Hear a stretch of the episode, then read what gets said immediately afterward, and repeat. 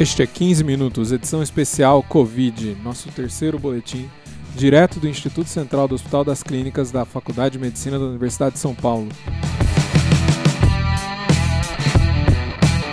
Estamos aqui para uma conversa rápida sobre coronavírus. Estou aqui com o Dr. Rodrigo Brandão, supervisor do Pronto Socorro. Tudo bem, Rodrigo? Tudo bom, Júlio.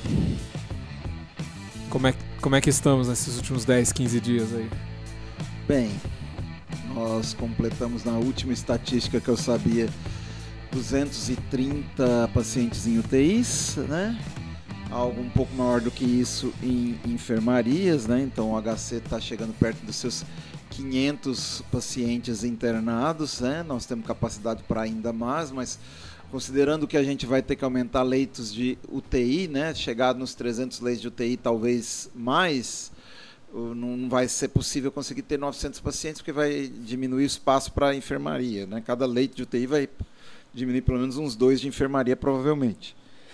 Então, mas hum, estamos uh, aumentando esses leitos aqui até ver a capacidade. Por enquanto, está sendo está se dando conta, né? Nós temos a maior casuística do Brasil, provavelmente, de, de leitos ali. A gente recebe cinco vezes mais casos de Covid do que o segundo serviço que mais recebe em São Paulo, né? Pelo menos a estatística que tem do, de CROSS e, e, e da Secretaria de Saúde. Aqui, a gente já completou perto de mil pacientes com Covid positivo, né? Internados. E 1.400. 1.400. E já. É, mas com Covid positivo, né? Não, isso é total. 1.400 mas é confirmados total. que internaram. Então, assim, considerando que 70% é, é mais ou menos Covid positivo, a gente deve ter uns 8, 900 com Covid positivo ali, ou perto de mil. E os pedidos da Cross não, não diminuem, né? É, 200 tá tendo... por dia, por a gente dia. atende uns 60 deles por dia pouco menos. 30, 40, 50. Não, Acho que chegou a 65 num dia. Um dia Teve 65. um dia a gente atendeu 65 e a demanda da porta tem mais uns 20 e poucos, assim. Então, são cento e poucos atendidos. E uma perto de 100. E, e sempre dia. muito grave, né? Cada vez mais, né? No começo, não. No começo, a gente conseguia dar uma alta para, sei lá, quase metade dos nossos pacientes. Hoje é a minoria dos pacientes que a gente dá alta, e em geral a gente dá alta depois de 6, 12 horas de observação no mínimo conto nos dedos dos pacientes que a gente está dando alta, né? Mas a gente tem conseguido rodar. A gente tem, nessa altura da pandemia, a maior parte dos serviços ali, inclusive as publicações que os serviços fizeram, a gente tinha.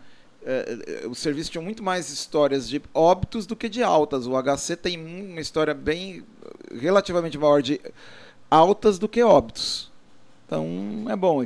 E os nossos números são um pouco melhores de evolução de pacientes com ventilação mecânica do que o que tem sido publicado na literatura.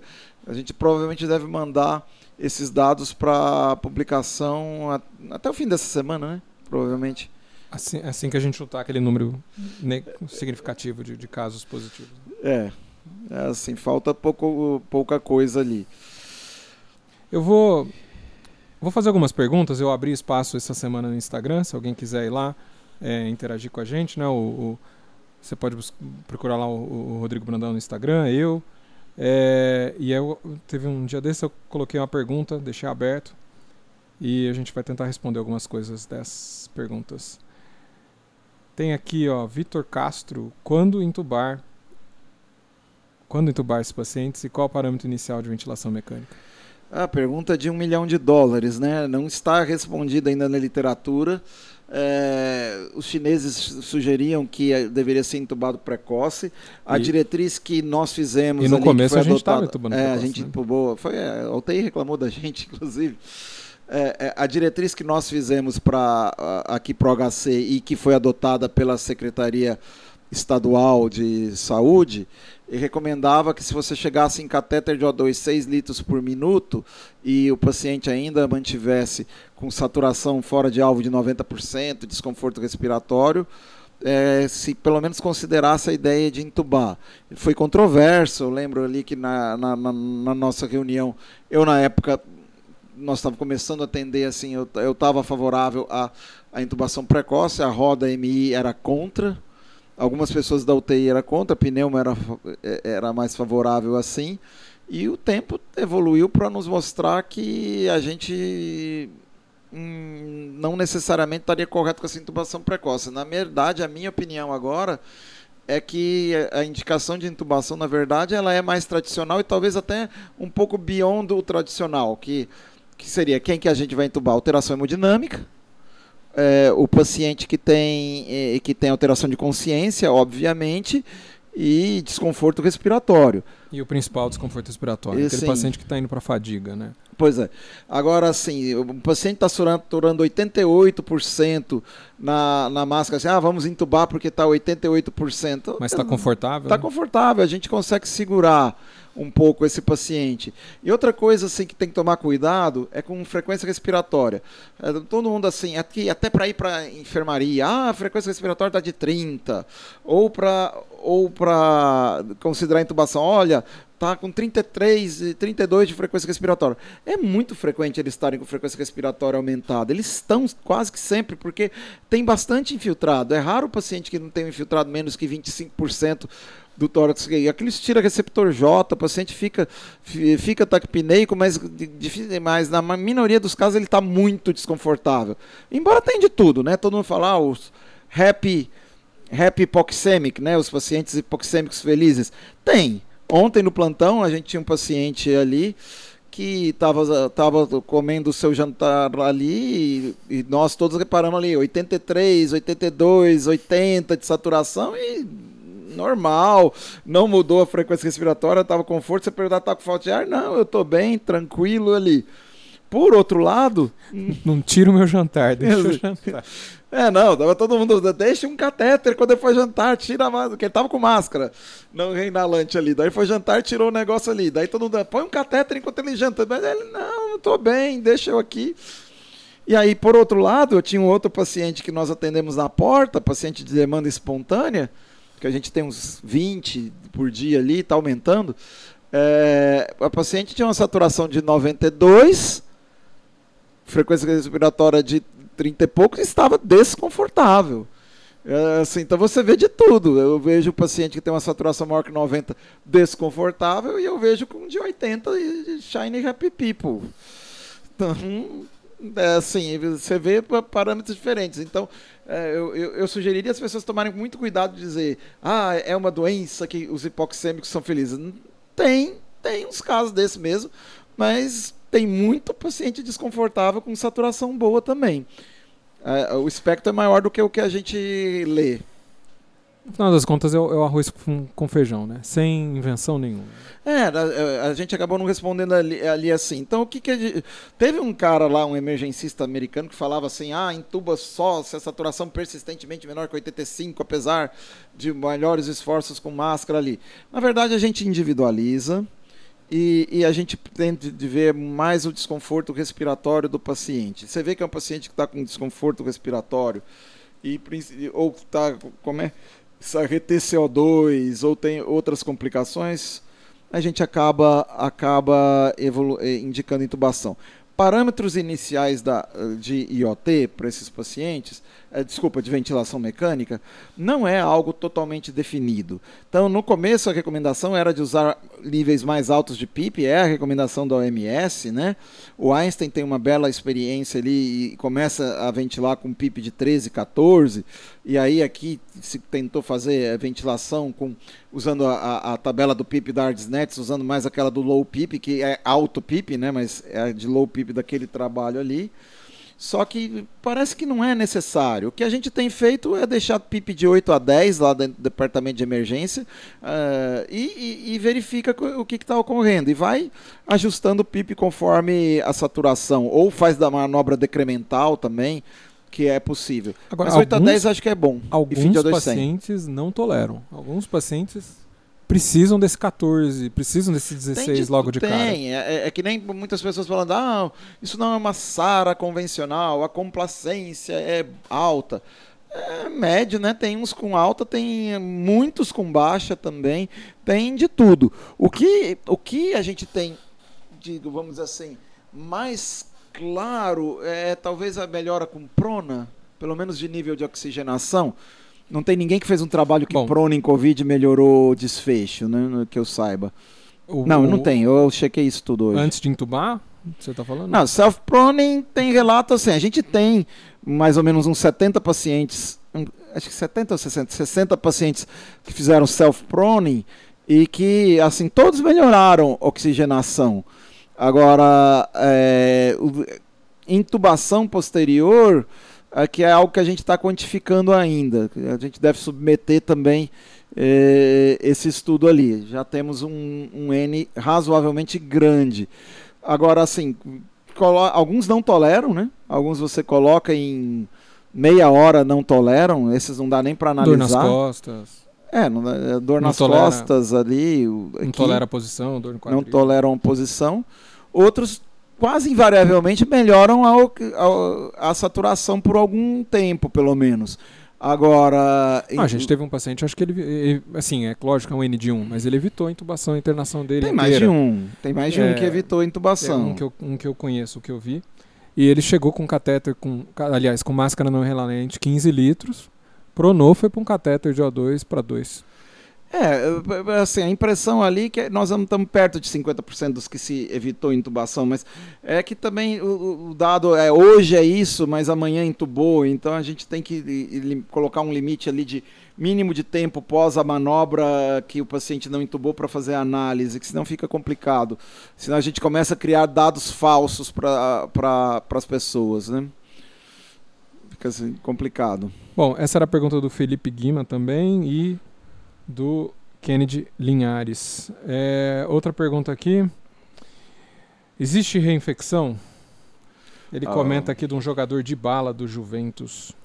Olha, assim, não Esse sabemos, é né? Isso aqui. Mikael Ga. provavelmente não vai ser respondido aqui no Brasil essa pergunta ali.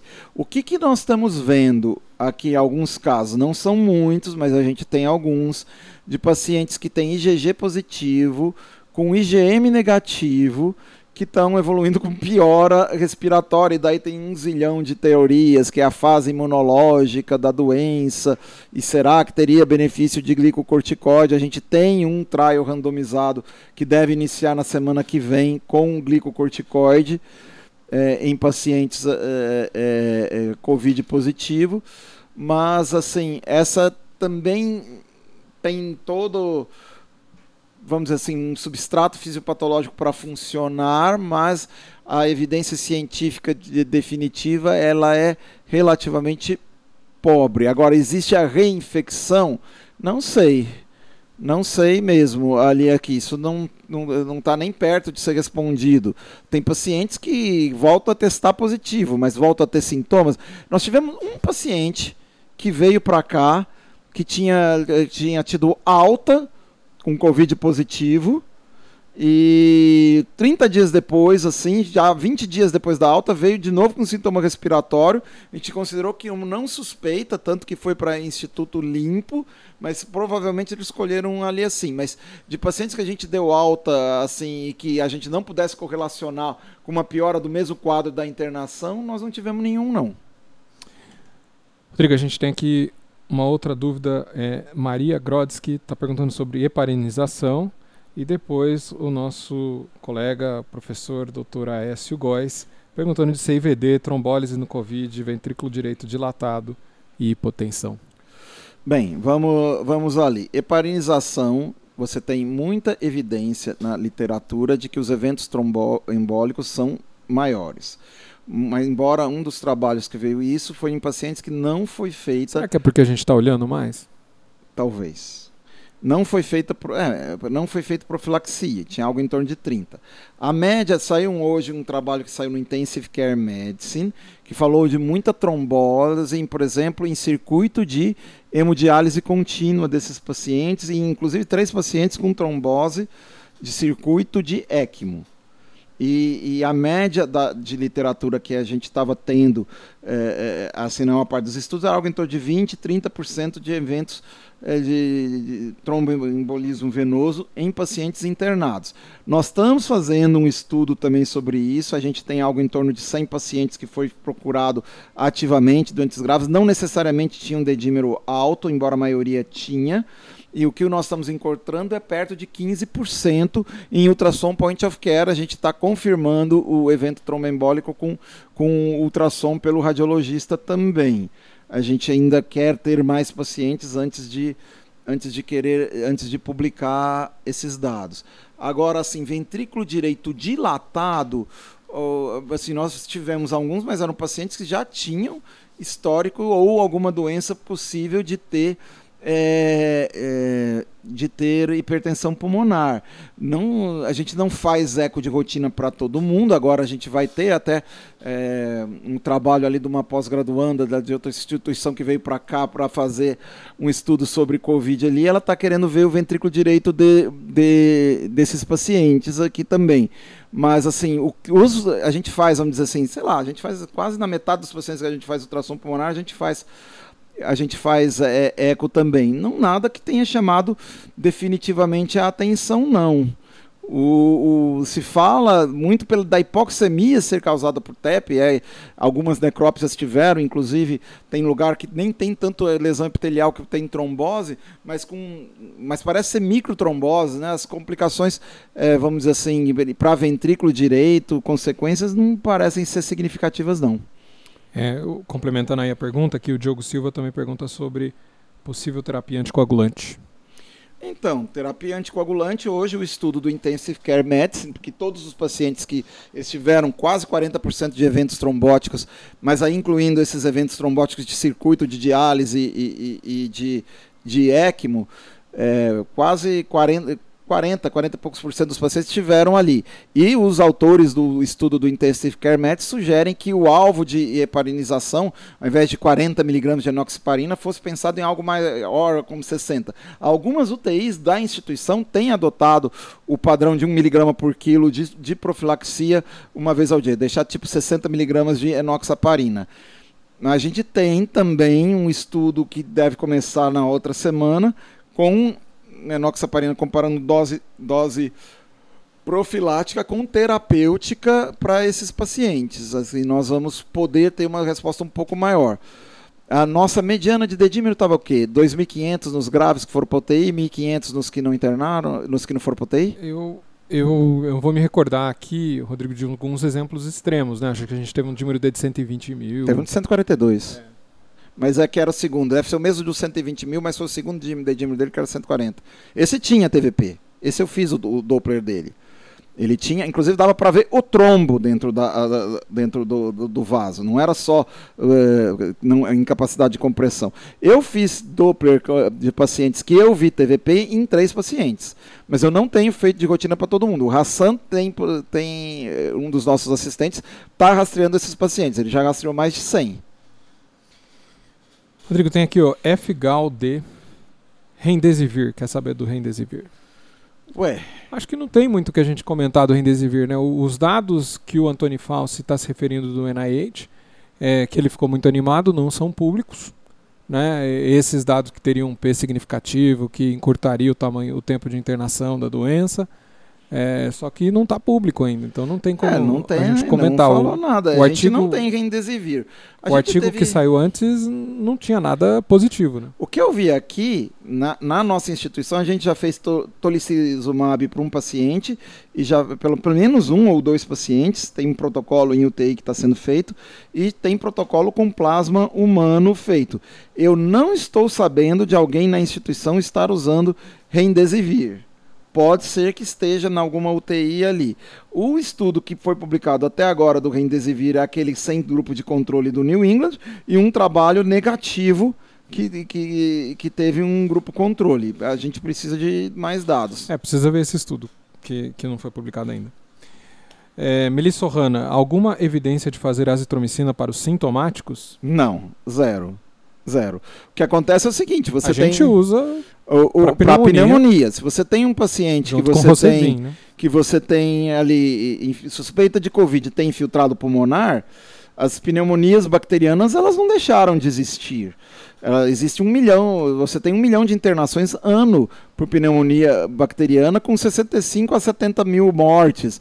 Ou seja, o Covid vai ter que se esforçar bastante para chegar nos 70 mil mortes. Pode ser que chegue, pode ser até que chegue sem a gente documentar uh, tudo isso aqui, porque notificação não é perfeita, mas assim, a gente tem que acreditar que tem ali e tratar como pneumonia bacteriana. Aí, se o Covid vem positivo, não tem grandes evidências de infecção bacteriana associada, e principalmente se você tiver procalcitonina baixa nesses pacientes, e procalcitonina parece ser um bom marcador de infecção bacteriana nesse paciente, você pode contemplar tirar antibiótico. Por exemplo, tem, o UpToDate fala se o paciente não tiver sepse, baixa probabilidade de infecção bacteriana com Covid positivo, você pode deixar sem antibiótico. É, um, é uma conduta. A OMS fala em sepse deixar, o OMS deixa vago. Ah, veja bem, se você acha que tem infecção bacteriana, trata, se não, não trata. É, se fizesse lavado broncoalveolar viesse negativo, você poderia tirar o antibiótico, mas você não faz, né? Porque Ao gosto gera do... aerosol. Ao gosto do cliente, então. Rodrigo, aqui, le, le, leningiese. Sobre os testes que estão sendo realizados, interpretação dos resultados de sorologia. Acho que até inclui aqui o RT-PCR, é, eu tenho eu tenho até um colega formado comigo que o PCR é persistentemente positivo. Ó, e já assintomático, né? O, tem pacientes que tem ali, a gente se fala que sete dias é uma parte que carreia, 14 dias ali em geral, e a sensibilidade de RT-PCR diminui muito depois dos, depois dos primeiros é, 14 dias, mas tem casos persistentes. Então, casos graves, você, você estipula, que, mula, eh, estipula que pelo menos até 21 dias eles vão estar positivos. E para tirar de isolamento domiciliar, você teria que ter um RT-PCR negativo com três dias assintomáticos. Não é né? a nossa conduta aqui, né? Aqui a gente não está pedindo. Aqui é 14 dias, é sendo, 14 os três dias últimos, sendo os três últimos assintomáticos, pode voltar a trabalhar. E a Sim. consideração é que esse RT-PCR está vendo algum fragmento ah, é, viral que está permanecendo. Pode ser, pode ser. Não, eu falo assim, por exemplo, tem pacientes que a gente internou com 16 dias de história, que em teoria não transmitem mais. A gente tem estendido o tempo de isolamento domiciliar para esses pacientes. Sim, ele vai para casa a gente, com mais. Ele tem que ter um pra, ele tem que ter pelo menos um PCR, um swab com RT-PCR negativo e três dias assintomático para você ter certeza que pode desisolar. Eu fico perguntando, de repente, esses caras que têm muito tempo de sintoma, será que não era outra coisa que ele teve nos primeiros dias? Pode ser, isso está acontecendo muito. Direto a gente passa assim, ah, esse paciente acho que é seguro da alta porque ele tem 14 dias de história e o envolvimento pulmonar é De repente 25%. a primeira semana era um rinovírus, e, uma e outra daí besteira. alguém fala assim, ah, mas ele piorou nos últimos quatro. Será que ele não pegou o, COVID, o COVID nos últimos quatro? Nos quatro dias? Eu tendo a achar que não, na maioria dos casos. Mas eu tenho paciente aqui que tem mais de um mês de tosse e que agora está hipoxêmico. E veio Covid positivo testado em outro instituto que veio referenciado para nós. E aí eu vou falar que ele tem 35 dias de Covid, agora ele disse de Covid ele não morre mais. Talvez no começo aquela tosse, todos esses sintomas eram outra coisa e agora tem Covid. E, aliás, o que está infectando pacientes de, de em, supostamente hospitais limpos ali, que não tem Covid ali, com Covid e, e depois precisa encaminhar para cá ou para algum outro serviço de referência, que a grande maioria vem para cá, né? vem pelo menos ali Itapevi era o segundo serviço que mais tinha eh, coisa do cross depois, mas era um cinco vezes menos. O que eu tenho visto assim, por exemplo, tem sido meio dramático, tá? E eu, algo que é interessante, eu tenho visto mais colegas médicos graves procurando a gente que trabalham, que não trabalham diretamente com assistência de Covid do que os nossos próprios da nossa equipe com que trabalha todo dia com Covid, né? E as sorologias? Ah, é sorologia. Um comentário sobre as sorologias primeiro é que, é que é bem heterogêneo. Cada laboratório está fazendo um, um, um, kit diferente. Acho que tem muitas dúvidas aí sobre qual dessas sorologias são boas, quais não são. E, e eu acho que isso já gera um primeiro linha de muita dúvida, né? Ah, então, ah, será que essa IgG está medindo o, o, o coronavírus Covid-19 atual? Olha, se fala de uma sensibilidade de 75% a 85%. Se, se for colhido, por exemplo, num período ali depois dos quinto dia, né, entre o quinto até décimo quarto dia para IgM, depois IgG começa a aparecer nesses pacientes. Mas a gente tem um colega médico que, tem IG, que tinha IgG positiva com IgM negativa, que começou a fazer sintoma depois. vários dias depois. E que ele Então- não tinha RT-PCR, né? E não tinha Eles- RT-PCR positivo. Ele fez o exame RT-PCR só quando veio os sintomas e aí veio positivo. Isso bem depois, depois dos sintomas. Isso aí seria. E em teoria ele estaria no 18 dia e não ter ali. Então parece que tem cru- cruzamento com alguma coisa. Eu fiz a minha sorologia via. Eu acho via- que os exames são diferentes. Cada laboratório. Eu fiz a minha via Fleury. Deu tanto IgM como IgG não reagentes. Eu falo assim, não tem possibilidade de eu não ter pego, porque eh, são mais de 20, 30 pacientes que eu vejo. E você sabe o quanto eu sou distraído. Eu tô paramentado, mas eh, toda hora tô- alguém tá me chamando atenção. Olha, sua máscara ficou assim. O seu gol, você pôs a mão no rosto. Toda hora E- você tá me dando bronca. E ainda tossiu agora, hein? Ah, ah, mas não, não inventa nada, não. Eu, eu tô bem. Essa foi também a pergunta do Diogo Silva. E a última pergunta do Diogo Silva é: como está sendo feito a declaração de óbito dos casos suspeitos? Bem, é, assim, alguns dos nossos pacientes a gente até encaminha para para necrópsia minimamente invasiva, né? Já tem uma publicação ou duas da instituição sobre os resultados preliminares dessa autópsia. Estão querendo chegar em 60 pelo menos. Que né? não é a regra geral, né? Isso está sendo feito aqui no. É só ali. E de resto, você tem declarado o óbito como, como um caso suspeito, né? Não é caso confirmado, não pode entrar na estatística de, de óbito ali, insuficiência respiratória como Covid. Que a gente tem pouco óbito dentro do PS, né? A maior parte dos óbitos foram ocorrendo depois na UTI. Dentro do PS a gente deve ter tido o quê? Três, quatro óbitos? Talvez um cinco, não sei. É, eu acho que varia. pouco mesmo. Dentro, da, dentro do departamento de emergência a gente tem mantido. A gente é demais. A UTI é que ferra conosco, né? Não, é que Não. eles pioram depois. Eles pioram depois. é que tá? por enquanto a UTI está puxando todos os pacientes. Né? Tá, por enquanto tá. Esperamos que continue assim até o final da pandemia, né? Acho que é isso. Mais alguma mensagem aí dessa semana? Acho que já passamos várias mensagens e a gente está com. Eu estou satisfeito com o desempenho da nossa equipe no manejo da pandemia. É uma equipe que está motivada, estamos muito pacientes e a gente já tem alguns insights ali importantes ali e que a gente pretende tornar público novo. A gente tem um insight muito importante sobre ultrassonografia pulmonar nesses pacientes que pelo menos nós não vimos ninguém publicar o, o achado que nós tivemos ali e é um achado significativo, mas nós não vamos tornar isso público ainda antes de submeter aqui. Depois a gente avisa vocês no próximo podcast, talvez com alguma sorte. Sabe uma coisa que eu queria que você comentasse? Você estava falando comigo agora sobre os, eh, os voluntários residentes de outras áreas. Ah, sim. Eu- Não há como eu não prestar uma homenagem para os residentes de outras áreas. O HC está mobilizando.